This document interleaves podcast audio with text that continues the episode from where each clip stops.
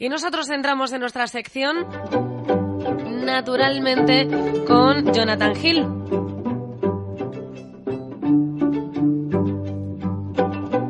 Ya saben que cada 15 días el guadarramista nos cuenta lo que tiene que ver con el medio ambiente. Pues en esta ocasión, Jonathan Hill nos habla de cómo en la sierra se podría haber vivido todo a la vez la realización de un censo de la cabra montés y su caza con motivo del control poblacional que pretende la Comunidad de Madrid.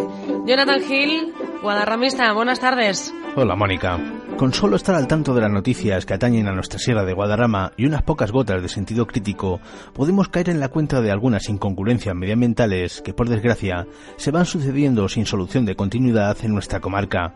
Así, el pasado mes de octubre, todos quedamos sorprendidos al enterarnos de que un juzgado de Colmenar Viejo suspendía cautelarmente el plan de reducción del número de cabras montesas en la Pedriza. Esto se producía tras la denuncia interpuesta por el partido animalista PACMA contra el citado plan cinegético autonómico dejando a un lado si es o no oportuna la paralización de la caza de la cabra montesa, en la web del Parque Nacional aparecía publicada hace unas pocas semanas una nota en la que se informaba del comienzo del censo del ungulado en nuestra sierra. Seguro que el oyente ya se ha dado cuenta de a dónde queremos llegar. ¿Cómo es posible que el censo se ponga en marcha en noviembre cuando ya se sabía desde hacía tiempo que en octubre de este año la Comunidad de Madrid iba a iniciar su plan de control de la superpoblación de cabra montés en el Guadarrama?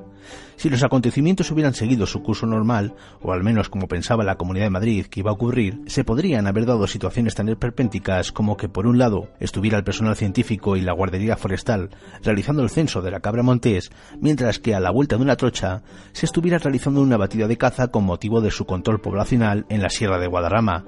¿Alguien se lo puede explicar? Yo, por mucho que he buscado una explicación, no la he encontrado por ninguna parte, sin dudar ni por un momento del trabajo de los profesionales que cuidan de la flora y fauna de nuestro parque nacional, alguien podría pensar que lo del censo de la cabra montés en noviembre podría ser en realidad un argumento para dar por bueno el exterminio en cinco años de 2.500 cabras aproximadamente. Quien habla al oyente no tiene demasiado claras cuáles pueden ser las medidas alternativas a este descaste de la cabra montés en el Guadarrama, pero sin duda el control poblacional solo será pan para hoy y hambre para mañana.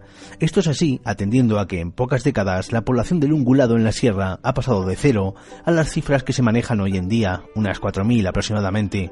Algunos naturalistas han apuntado a que el número de lobos en el Guadarrama a día de hoy es demasiado escaso como para poder controlar a la cabra montés en nuestra comarca.